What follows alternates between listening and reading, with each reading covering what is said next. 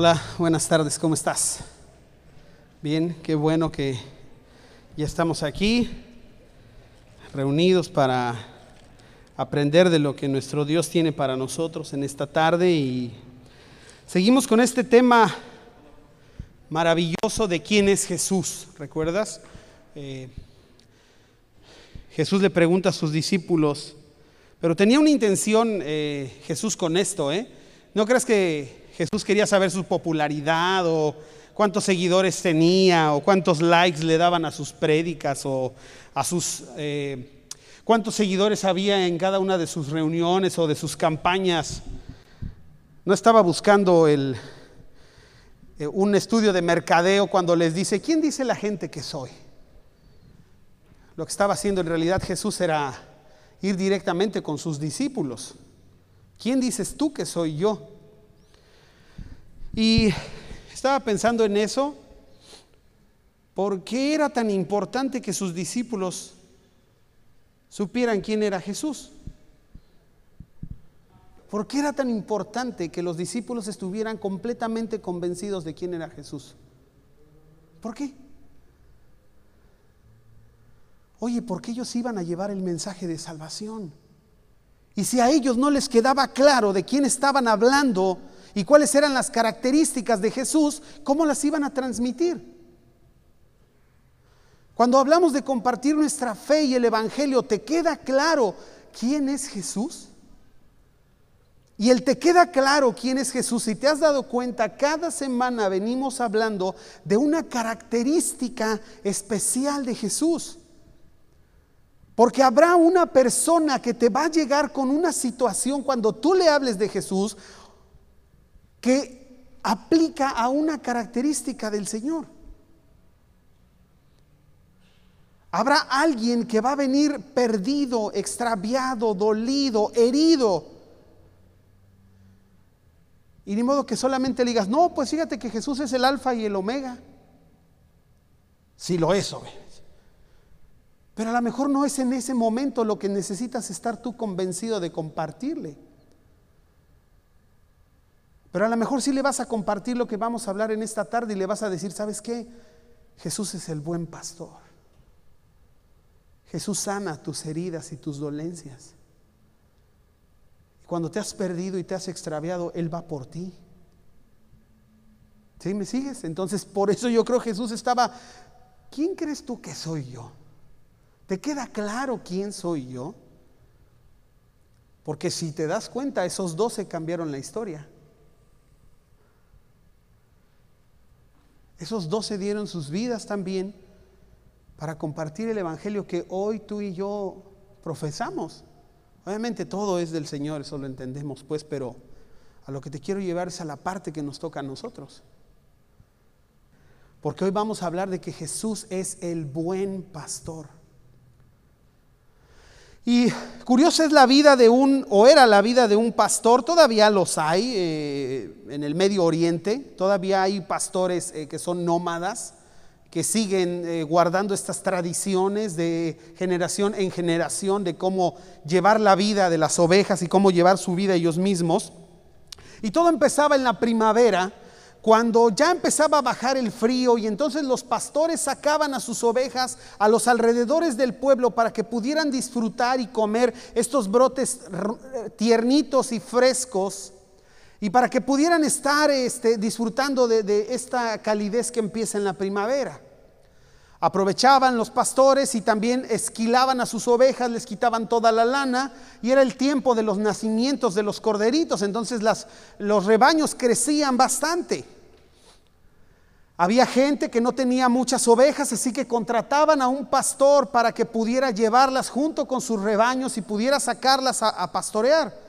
Y sabemos que la, por lo que mismo Jesús nos enseña, no es tan buena la fama de esos pastores asalariados porque ellos no iban a preocuparse de más por las ovejas que no eran suyas. Si una oveja se extraviaba y se perdía o se la llevaba a un depredador, pues ya no iba a dejar a todo su rebaño para ir por ella.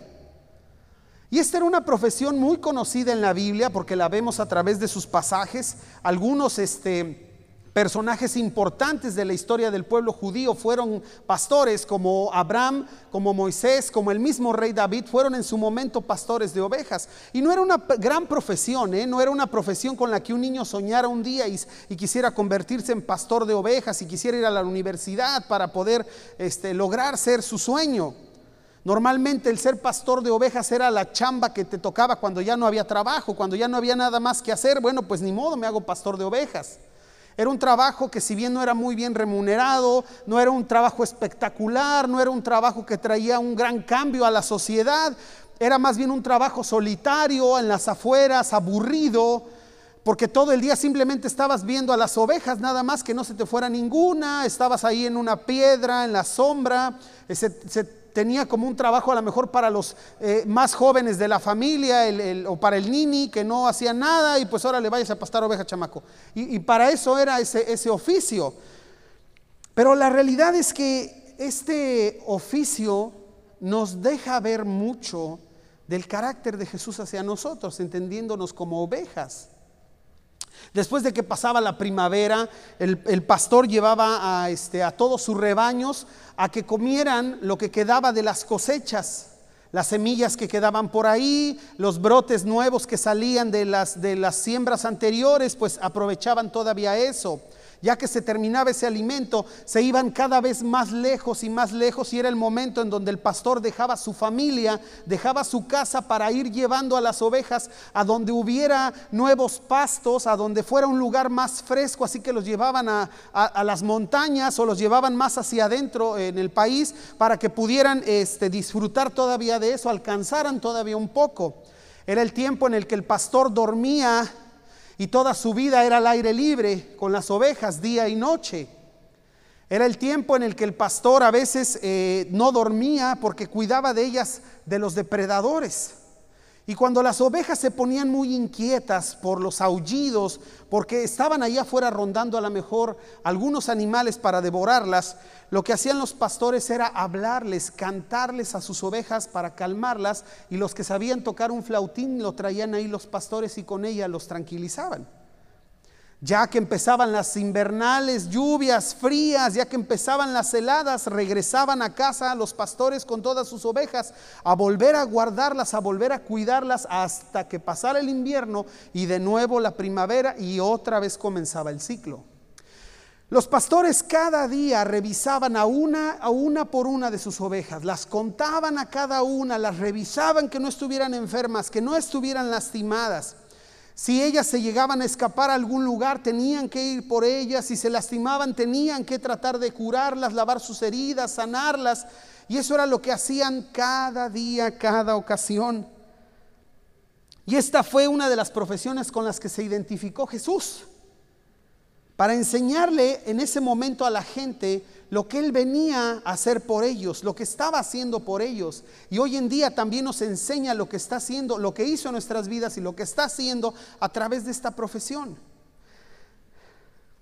Porque muchas veces, igual que las ovejas, a veces nos hemos perdido, nos hemos extraviado, nos hemos alejado. Y posiblemente hoy venimos así. Posiblemente hoy, después de mucho pensarlo, hemos decidido regresar. Posiblemente hoy hemos decidido dar el siguiente paso y dejar algo con lo que hemos batallado. Y Jesús es ese buen pastor que nos ayuda, que procura nuestro bien. Jesús acababa de darle la vista a un ciego de nacimiento. Y cuando esta persona llega al templo, los fariseos y los, eh, el sumo sacerdote y todos los religiosos del pueblo comienzan a interrogarlo y comienzan a cuestionarlo. Tratan de encontrar alguna evidencia en contra de Jesús, si es un charlatán o si el ciego en realidad nunca fue ciego o si, o si Jesús está eh, ahí teniendo comunión con Satanás para andar este, liberando enfermos. Y lo interrogan y lo vuelven a interrogar y a sus papás también y no le sacan nada que sea la verdad. Y él les dice, pues yo solamente les estoy diciendo que este hombre me sanó. Y como no concuerda o no les da la información que ellos buscan, lo echan del templo. Y entonces Jesús va y lo busca y trata de confortarlo, trata de afirmar su fe después de lo que ha pasado con esta gente. Y entonces Jesús comienza una enseñanza, obviamente, con toda la gente que siempre lo seguía y sus discípulos, y les da la parábola del redil. Pero en medio de todo esto Jesús usa esta frase que se ha atesorado en el corazón de cada creyente que se ha escrito ahí con letras de oro en la mente y en el corazón tuyo y mío, cuando Jesús les dice, yo soy el buen pastor y mi vida doy por las ovejas. Y es que cuando pensamos en esta característica de Jesús, no podemos dejar de pensar en lo entrañable que es de nosotros como ovejas indefensas y de Jesús cuidándonos y sanándonos, protegiéndonos, llevándonos a esos lugares de delicados pastos, sanando nuestras heridas, procurando nuestro bien, cuidando de nosotros. Y hoy vamos a ver por qué Jesús es el buen pastor y veremos tres aspectos o tres razones que nos ilustran esta verdad. La primera de ellas es que Jesús es el buen pastor porque nos ha traído a su rebaño, somos de su rebaño. La segunda de ellas es porque nos guía. Y la tercera razón es porque nos cuida y nos sana. Y quiero pedirte por favor que abras tu Biblia y me acompañes al Evangelio de Juan y vayamos al capítulo 10 y vamos a ver los versículos del 14 al 16. Juan 10, 14 al 16.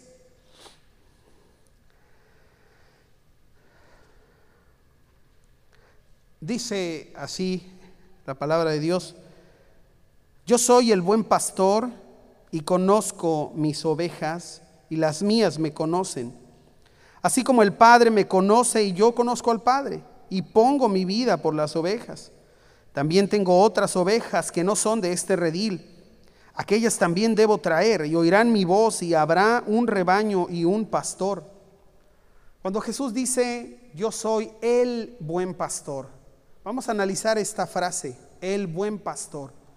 Siempre que oímos este, este artículo, cuando se habla de una característica de Dios o de Jesús, no habla como de ser el primero, habla de ser el único, de ser el mejor, el que está por encima de todos.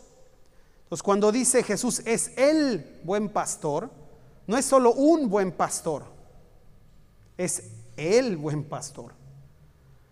Y cuando escuchamos este, este adjetivo de bueno o de buen aquí, no se refiere a que es el a que es el que tiene mejores resultados, al que es el más apto, aunque sí lo es obvio, pero se refiere a la, al proceder de Jesús, diciéndonos que Jesús es bueno, es bondadoso, es entrañable, es amoroso para cuidar de nuestra vida.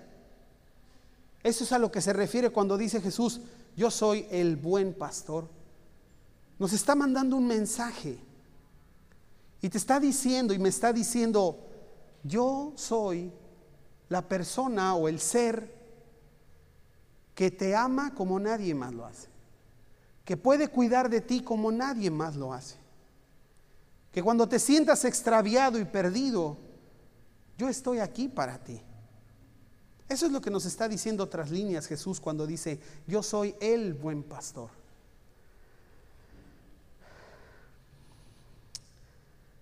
Me encanta esta frase, ve ahí conmigo al versículo 16. Tengo también otras ovejas que no son de este redil. Aquí lo que está haciendo Jesús es hablarles de la salvación que vendrá para los no judíos, para los gentiles, que somos nosotros. Y debemos de sentirnos privilegiados de que eso haya sucedido, que el Señor Jesús, que Dios haya pensado en nosotros, que haya pensado en ti y en mí. Dice el pasaje, aquellas también debo traer. Jesús siendo Dios, siendo Dios, No estaba generalizando, no estaba pensando en una multitud de gente solamente. Dios te conoce por tu nombre. Dios sabe quién eres. Y cuando Jesús estaba diciendo esta frase, créemelo, literalmente estaba pensando en ti. Cuando dijo a aquellas, ponle tu nombre, a José Juan debo traer, a María, a Pedro, a Carlos, a Marta, a ellos debo traer, a ti y a mí. Jesús está pensando en nosotros y dice, los debo traer a mi redil. Cuando una oveja se separaba del redil, era trabajo del pastor ir por ella. No importaba qué tan lejos se fuera, ni qué tan riesgoso fuera para el pastor o qué peligroso fuera para él el tener que subirse al, escarpado donde haya ido la oveja, él tenía que ir por ella. Las ovejas tienen una buena vista panorámica, pero tienen una terrible vista pensando en la profundidad de las cosas. Entonces, cuando una oveja se subía a una lareda, ahí a un escarpado, ya no podía bajarse, porque no sabía medir la profundidad para saber si estaba bajito o no estaba bajito, entonces mejor ahí se quedaba. Y el pastor es el que tenía que ir por ella y con la ayuda de su callado, ubicas el callado, es este bastón largo que tiene una curva, con esa la tenía que agarrar del cuello o de donde fuera y, sacarla de vuelta y jalarla hacia un lugar seguro. Y tenía que ir por ella. No me quiero tomar mucho tiempo, pero tú y yo sabemos que la humanidad se ha alejado de Dios que van tras sus propios deseos, que lo han hecho así desde el principio, que tú y yo algún día anduvimos también allá lejos. Y sabemos que Jesús vino a morir y de ser el pastor a convertirse en el cordero sin mancha para pagar por nuestros pecados y por los pecados de la humanidad. Porque la humanidad, por sus propios méritos, no puede regresar nunca lo va a hacer. Y necesitábamos del sacrificio. Y entonces Jesús viene y trae de vuelta la oportunidad al, ser humano de regresar a Dios. Y cuando Jesús dice, a aquellas también debo traer, está hablando de traernos de donde anduviéramos, de donde estemos de donde estuvimos antes de conocer de Cristo y de donde andemos ahorita. Porque posiblemente ahorita tú y yo nos hemos salido del redil. Posiblemente tú y yo ahorita nos hemos alejado de su presencia. Posiblemente ahorita andamos en donde no deberíamos andar. Viviendo situaciones que no deberíamos de vivir pasando por situaciones y problemas que no deberíamos de estar pasando, teniendo actitudes, pensamientos y sentimientos que no deberíamos de tener, que lo que hacen es alejarnos. Y sabes qué, Jesús va por nosotros, porque somos de su rebaño y nos trae de vuelta. No importa dónde andemos, ¿eh? No importa dónde has andado. No importa en qué condición esté ahorita tu vida y tu corazón. Jesús va por ti. Y créeme que no va emberrinchado. Ay, otra vez. Ay, va otra vez la burra al trigo y ay, va por ti otra vez. No. Va con un corazón lleno de amor. Y va entendiendo nuestra humanidad. Eso es lo maravilloso de Dios. Que dice, Él sabe nuestra condición. Él nos conoce perfectamente. y porque somos de su rebaño, Él va por nosotros. Dice el Salmo que somos pueblo suyo, que somos ovejas de su prado. Otra cosa, otra de las razones por las que Jesús es el buen pastor, es porque nos guía. Una peculiaridad de las ovejas o del, pastor, del pastorado de las ovejas es que las ovejas llegan a reconocer tanto la voz de su pastor que solamente atienden a ella. Ahí te paso este, el dato de un video, búscalo. No sé si dice este, mm, la voz del pastor y las ovejas, algo así, búscalo. Es un ejercicio que hicieron unos turistas eh, con un gran rebaño de ovejas que las tienen adentro de un corral enorme y están todas ahí regadas, comiendo, otras están ahí nada más eh, paradas, otras echadas y ahí están. Y entonces el pastor de las ovejas les dice a cada uno de estos turistas el, el sonido que él hace con su boca para llamarlas. Y entonces estas personas van pasando una a una, tratando de llamar a las ovejas para que vengan y pues obviamente las ovejas ni caso les hacen, ni tan siquiera se dignan a voltear. Algunas están comiendo y simplemente siguen comiendo, otras están echadas y ni tan siquiera se inmutan. Y estas personas, unos gritan más fuerte y levantan la voz para que las escuchen las ovejas. Algunos se paran encima de la cerca y hacen y deshacen y las ovejas ni se mueven. Pero cuando el pastor de las ovejas se acerca, Simplemente empieza a hacer este sonido que no lo voy a hacer porque no me lo memoricé. Y no creas que lo hace a grito abierto. ¿eh? Y todas las ovejas dejan de hacer lo que están haciendo. Es increíble. Y todas así voltean a ver al pastor y él sigue haciendo este sonido y dejan de hacer lo que están haciendo y corren. Es impresionante cómo están todas dispersas y de repente así como como un enjambre. Y los turistas no pueden creerlo, que es verdad que las ovejas atienden a la voz de su pastor. Esta era la técnica que utilizaban los pastores, la vemos ahí descrita en Juan 10 cuando Jesús habla del redil y dice que sus ovejas lo conocen y oyen su voz y él va delante de ellas y ellas lo siguen. Es, la realidad.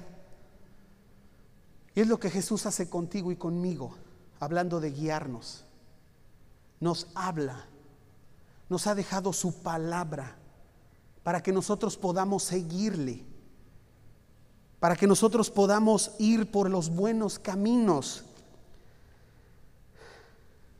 Difícilmente una oveja podía tomar la buena decisión de dónde estaban los mejores pastos o de dónde estaba el agua más fresca entonces el pastor es el que tenía que guiarlas y llevarlas a donde tenían que ir.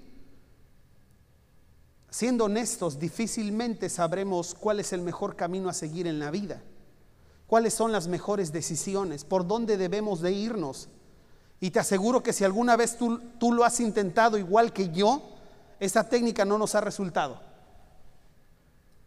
Si tú y yo alguna vez hemos querido creer que nosotros podemos guiar nuestra vida a nuestra conveniencia, a nuestro parecer, entendiendo que yo debería de reaccionar así, yo debería de ser así, no debería yo de permitir esto, te aseguro que nunca nos ha dado los resultados que esperábamos. Y nos hemos topado a veces con cada situación y cada problema. Porque quien realmente conoce el camino que debemos seguir es Él. Es Jesús, es Dios. Y Él nos guía en la vida terrenal, en la vida común y corriente, y también en la vida espiritual.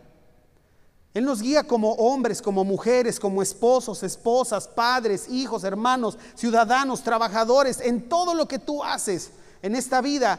Jesús te guía, pero también en tu vida espiritual. Hoy cuando pensamos en la sociedad y pensamos en este lugar en donde vivimos, todo está lleno de desastre, ¿verdad? A veces ya no dan ganas ni de escuchar las noticias,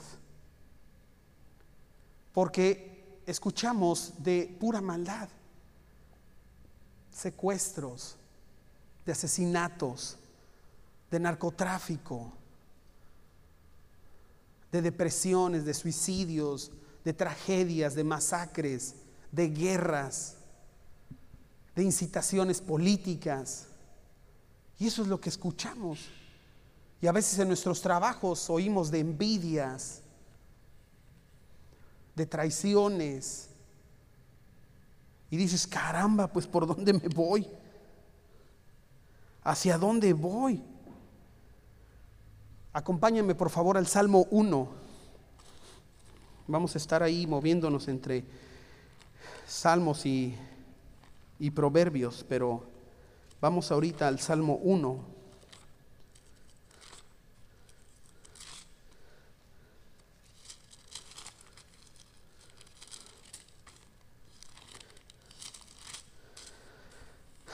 Dice el Salmo 1, Bienaventurado el varón que no anduvo en consejo de malos, ni estuvo en camino de pecadores, ni en silla de escarnecedores se ha sentado, sino que en la ley de Jehová está su delicia, y en su ley medita de día y de noche. Será como árbol plantado junto a las corrientes de aguas, que da su fruto a su tiempo y su hoja no cae, y todo lo que hace prosperará. Como te dije, este mundo está lleno de dificultades. Pero Jesús nos deja su palabra para que meditemos en ella, para que la alegría de nuestra vida esté en ella y seamos capaces de entender y de madurar y de ir por los buenos caminos, tomando las buenas decisiones, teniendo las actitudes correctas, forjando nuestro carácter como Él espera que lo hagamos. siendo esos embajadores de Cristo, siendo sal y luz en este mundo, haciendo la diferencia y no siendo exactamente igual que nuestros compañeros de trabajo o que nuestros vecinos o nuestras vecinas, sino que realmente hagamos la diferencia y que tengamos una buena vida. Porque esa es la intención de un pastor o del pastor de las ovejas, pues obviamente es que sus ovejas disfruten de los brotes más tiernos, que tomen el agua más fresca, que estén lo mejor posible. Y es exactamente lo que Jesús busca para nosotros. ¿Tú crees que Jesús quiere Él de su corazón que andemos batallando? ¿Que andemos sufriendo? ¿Que andemos teniendo problemas con nuestra pareja? con nuestros hijos, con nuestros vecinos, en nuestro trabajo? ¿Crees que Él busca o, acepta que viene con el paquete que andemos batallando en la vida? Pues claro que no. Pero el problema es que nosotros somos los que a veces no nos dejamos guiar. El problema es que a veces somos nosotros los que nos resistimos. y no dejamos que el buen pastor nos lleve por donde Él sabe que debe guiarnos.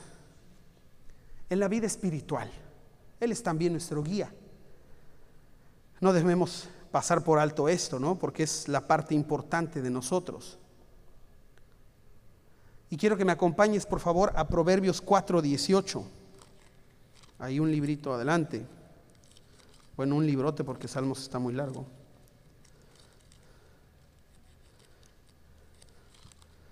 Salmo, digo Proverbios 4, 18.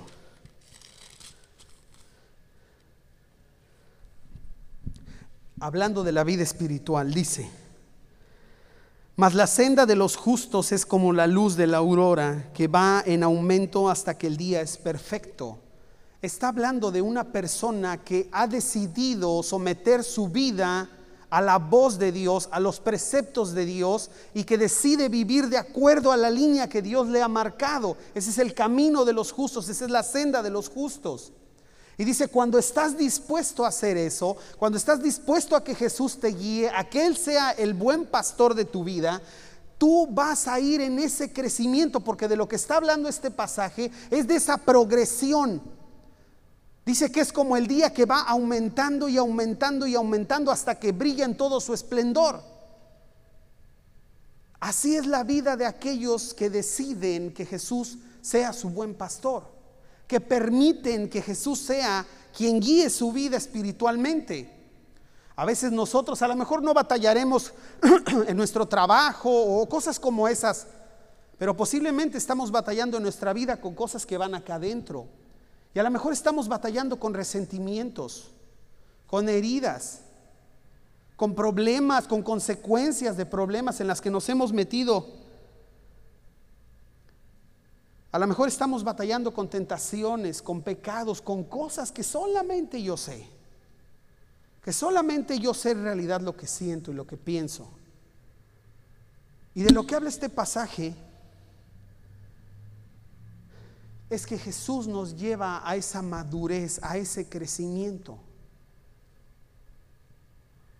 O dime si alguna vez no has dicho tú a ti mismo, ya no puedo, ya no puedo más, ya no tengo gas, ya. O tú mismo te lo has dicho, ya no puedes, ya deja de luchar, deja de intentar.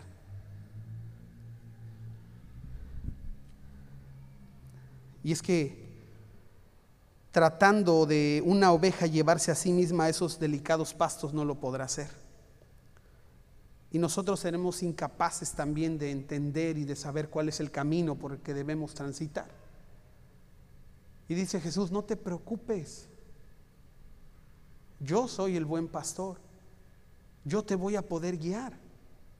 Pero déjame hacerlo. La última razón por la que Jesús es el buen pastor es porque nos cuida y nos sana. El pastor debía de ser capaz de proteger a sus ovejas de cualquier situación de peligro a la que se enfrentara, de cualquier depredador. ¿Recuerdas al rey David cuando habla con Saúl y le dice, Señor, yo he protegido a los rebaños de mi padre y a veces cuando he tenido que enfrentarme a un oso lo he tenido que hacer y a veces cuando me he tenido que enfrentar a un leoncillo también lo he terminado haciendo por proteger al rebaño. Pues eso es una realidad, obviamente, porque al final de cuentas las ovejas eran su modo de vida y las tenía que proteger. Y, y cuando se enfermaban también tenía que sanarlas o tener lo necesario para curarlas. Y es lo que hace Jesús contigo y conmigo. Nos cuida y nos sana. Y se lo decía yo al, al servicio anterior, que el cuidar, el cuidado de Jesús es algo preventivo. Cuando Jesús te cuida es porque no está queriendo que te acerques al peligro.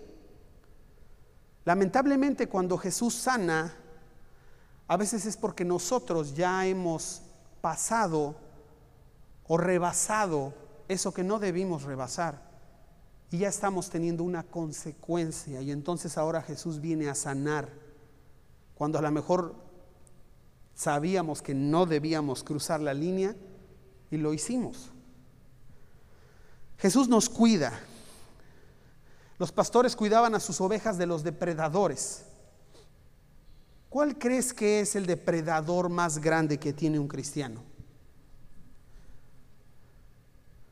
Hay los que estuvieron en el servicio pasado no digan. Ya no vale.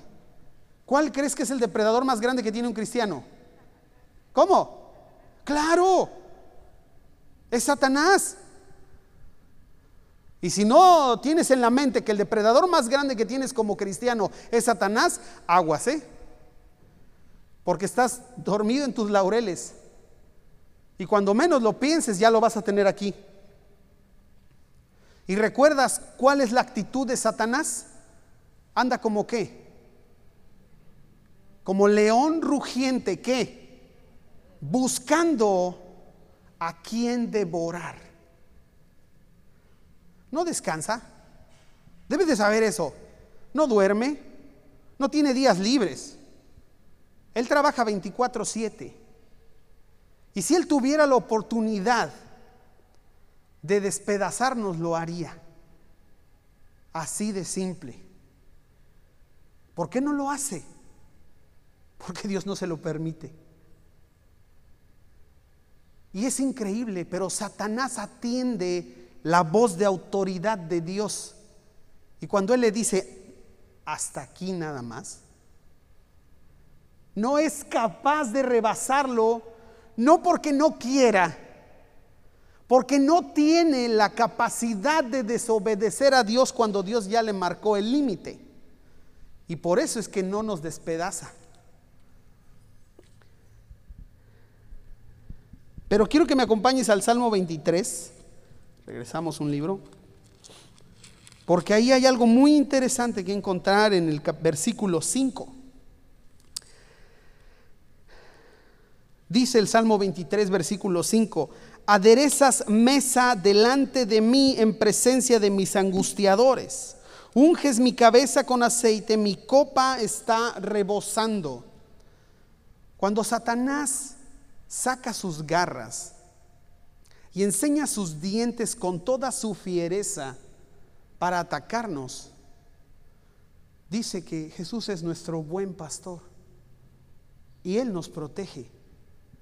Y la protección más grande que Jesús nos ha dado es su Espíritu Santo en nuestro corazón, que nos alienta, que nos da consuelo, que nos da fortaleza, que nos ayuda a resistir estos dardos del enemigo, que nos da esa confianza de saber de quién somos, propiedad de quién somos. Jesús le dijo a Pedro, Satanás te ha pedido para zarandearte. Yo voy a orar, Pedro, para que no te falte la fe. ¿Y sabes qué? En algún momento de nuestra vida, te aseguro que si no lo ha hecho ya, lo va a hacer. Y te va a pedir para zarandearte. Va a decir, déjame darle una sacudida. A ver si es cierto que te adora como dice que te adora, que te sirve como dice que te sirve, que lo que te canta es verdad en su vida. Déjame. Y dice Jesús que Él ora por nuestra fe que no nos falte en ese momento. Y a veces el, depredador atemorizaba a las ovejas porque lo oían aullar ahí cerca de ellas y y se creía que las ovejas e-, eran sociables naturalmente y por eso hacían rebaños. Y ahora se ha encontrado que no es cierto, que se juntan para protegerse. Y hacen compacto el rebaño cuando escuchan al depredador que se acerca. Y se pegan unas a otras lo más que pueden. Porque una oveja no tiene manera de defenderse. No tiene garras, no tiene colmillos, no tiene cuernos no es rápida, no salta grandes distancias. Es un animal muy indefenso.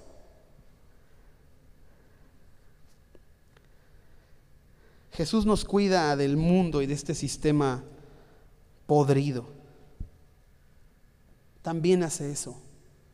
No solo nos cuida del enemigo, nos cuida de este sistema de valores tan terrible que a lo bueno le llama malo y a lo malo le llama bueno.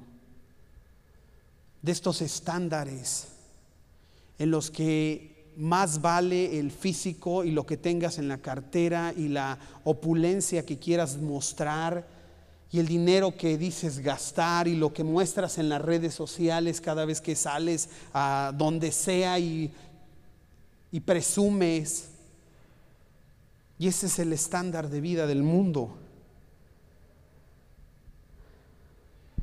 Y Jesús nos deja su espíritu y nos deja su palabra para cuidarnos de lo que nos ofrece. Para que seamos sabios y no solamente sepamos distinguir lo bueno de lo malo, sino que sepamos cuando no es la voz de Dios, cuando no tiene nada que ver eso con Jesús ni con la vida. Y el refugio para nosotros es este lugar es su palabra. Pero sabes qué, también Jesús nos ha dejado una familia. También Jesús nos ha dejado un cuerpo a quien pertenecer, no nos ha dejado solos. ¿Por quién crees que va a ir el depredador? ¿Por quiénes crees que van los depredadores? ¿Por los que están pegados a la manada?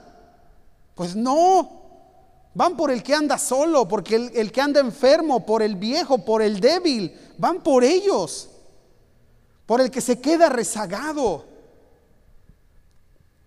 Y siguiendo el comentario de nuestro pastor, si tú no estás en una semilla en casa, te puedo decir que andas solo. Porque no hay un grupo orando por ti, velando por ti. Y cuando te encuentres en un momento de necesidad, ese grupo va a estar para ti. Y cuando les dices, oren por mí, por favor. Oren por mi papá, por mi mamá, por mi trabajo, por esta situación. Ahí están para ti. Pero si tú crees que no lo necesitas, créeme cuando te digo que eres presa fácil. Porque Él tiene toda la experiencia del mundo. ¿eh? El mundo tiene toda la experiencia también. Y solo haciendo matemáticas simples, es más fácil ir por uno que anda solo que estar haciendo esfuerzos para tratar de deshacer la manada o de tratar de deshacer el rebaño. Es menos esfuerzo ir por el que anda solo, por el que cree que no necesita del pastor. Pero también el buen pastor nos cuida de nosotros mismos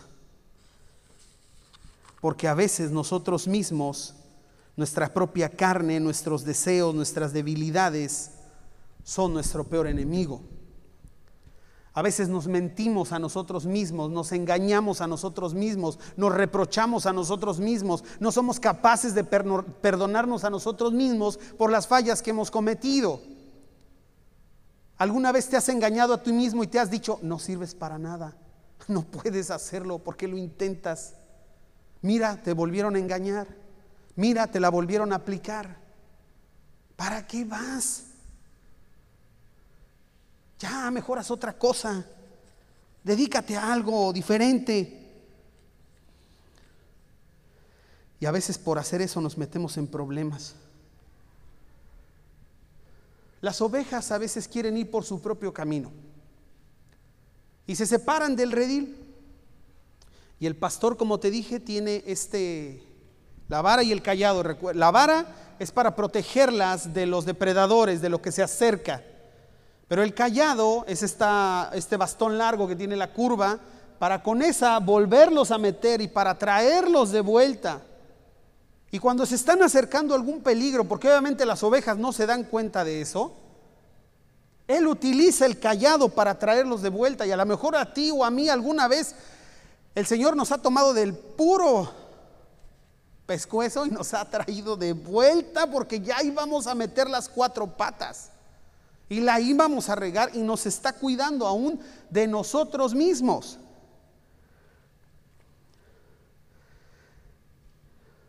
Pero Jesús no solamente nos cuida,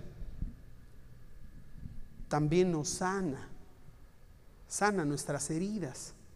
Él no quisiera que nosotros anduviéramos heridos. Él no quisiera que nosotros anduviéramos lastimados.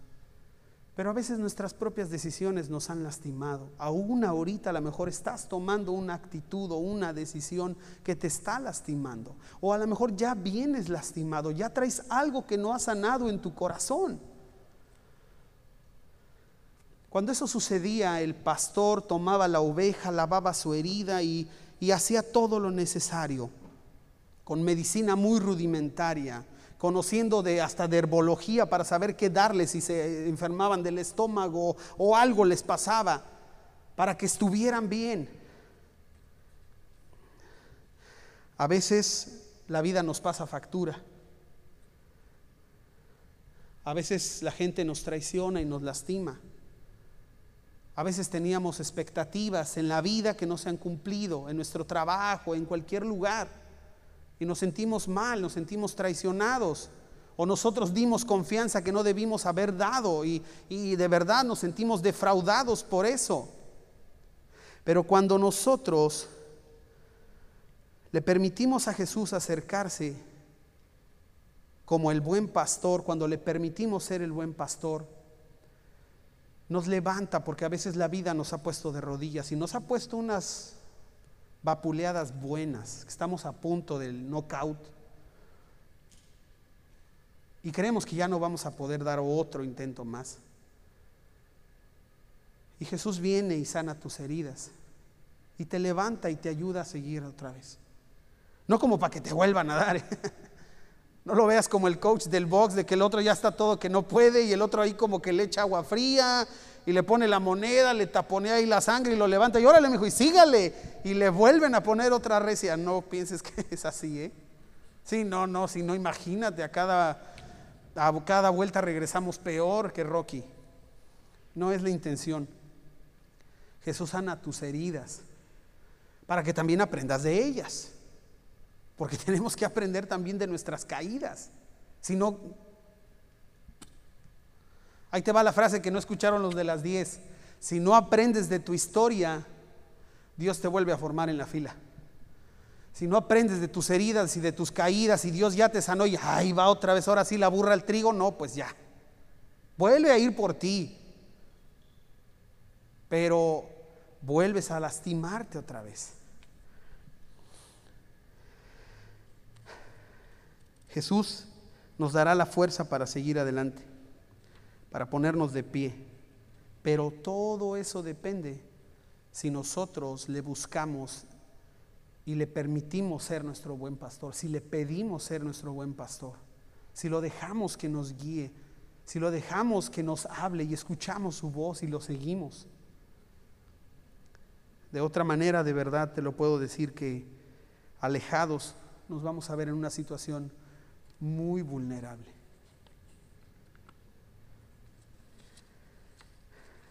Pero ¿qué vas a hacer tú hoy? ¿Le permitirás a Dios acercarse, sanarte, cuidarte? ¿Te sincerarás con Él? Porque a veces hay cosas que ni tan siquiera le hemos querido decir a Dios. A veces hay cosas que traemos guardadas y sabemos que nos están lastimando y sabemos que la estamos regando con esta decisión que estamos haciendo, pero no, no, la soltamos. ¿Qué harás? Porque ese es un diálogo muy personal entre tú y él. Y honestamente te voy a decir algo, yo quiero que tengas esa oportunidad de dialogar con él ahorita. Si hay alguien aquí que es la primera vez que viene a una iglesia y que no conoce de Jesús, te puedo decir que esa es tu primer plática con Él. Decirle, Señor, yo he andado por el mundo solo, sola, y me ha puesto unas buenas y vengo delante de ti porque te necesito. A lo mejor tú eres creyente ya y nunca, nunca le has permitido a Jesús ser tu buen pastor. Y has sido de tumbo en tumbo en la vida cristiana. O a lo mejor en algún momento permitiste que Jesús fuera tu buen pastor y disfrutaste de esos lugares de delicados pastos. Y te alejaste. Y ahora a lo mejor andas temeroso, solo, por el valle de la sombra de la muerte, temiendo de los depredadores, temiendo de la vida.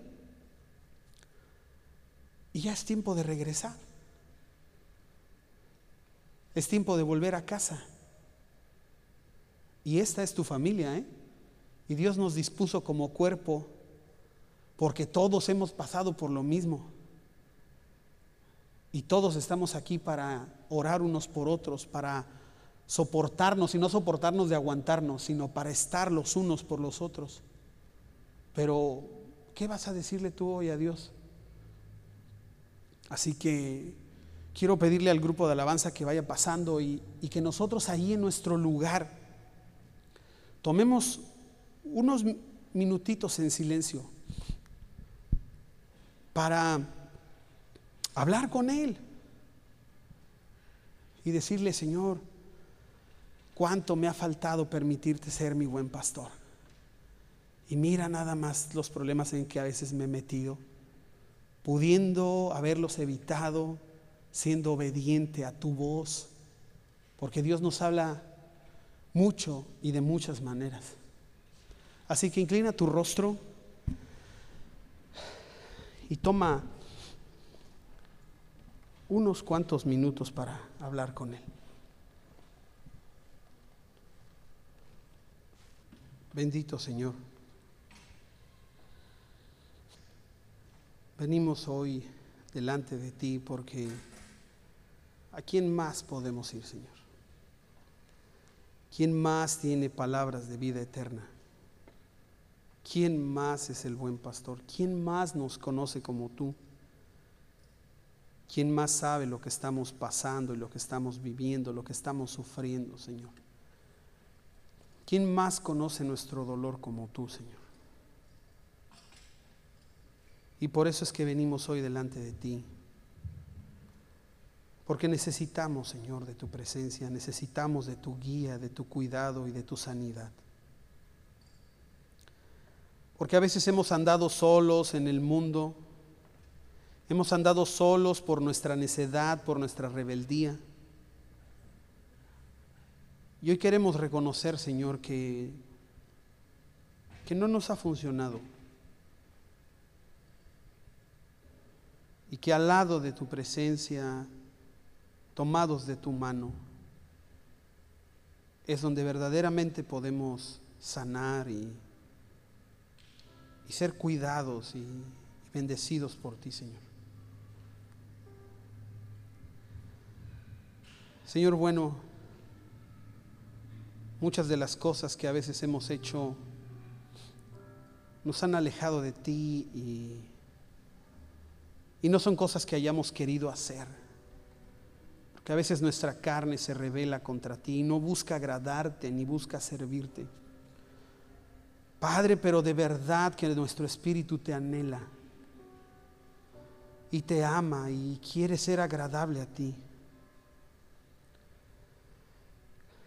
Y te pedimos que ahora en este tiempo nos permitas venir a tu encuentro, Señor, y y con ese mismo sentimiento que tu pueblo te lo pidió una vez, te lo pedimos, Señor, déjanos volvernos a ti y nos volveremos.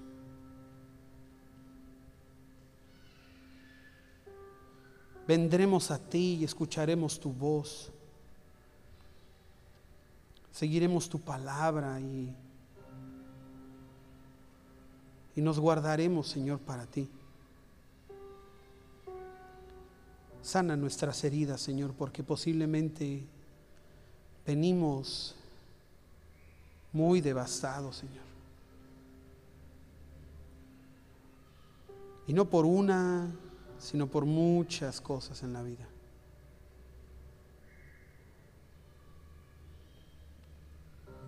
Si hemos sido necios y hemos querido ir tras nuestro propio camino, enséñanos también, Dios.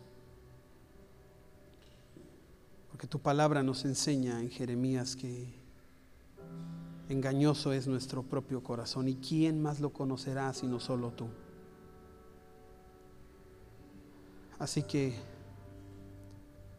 háblanos Dios, por favor, y que nosotros acudiremos, Señor, a tu llamado como tus ovejas, sabiendo que es el mejor lugar al que podemos ir. Permite que sigamos atravesando por esta situación tan difícil de la pandemia, de la falta de trabajo, de la falta de salud. Y que podamos atravesar resguardados por tu vara y tu callado, Señor, porque este es el valle de sombra de muerte para muchos de nosotros. Y aunque vayamos temblando, Señor, de miedo, podamos descansar porque sabemos que tu presencia está con nosotros en medio de lo que vivamos, Señor. ayúdanos y, danos la fortaleza para seguir adelante, porque solo tú puedes hacerlo. Te lo rogamos y te lo pedimos y nos ponemos en tus manos porque es el mejor lugar en donde podemos depositar nuestra vida. En el dulce y precioso nombre de nuestro Señor Jesucristo. Amén. Que Dios les bendiga.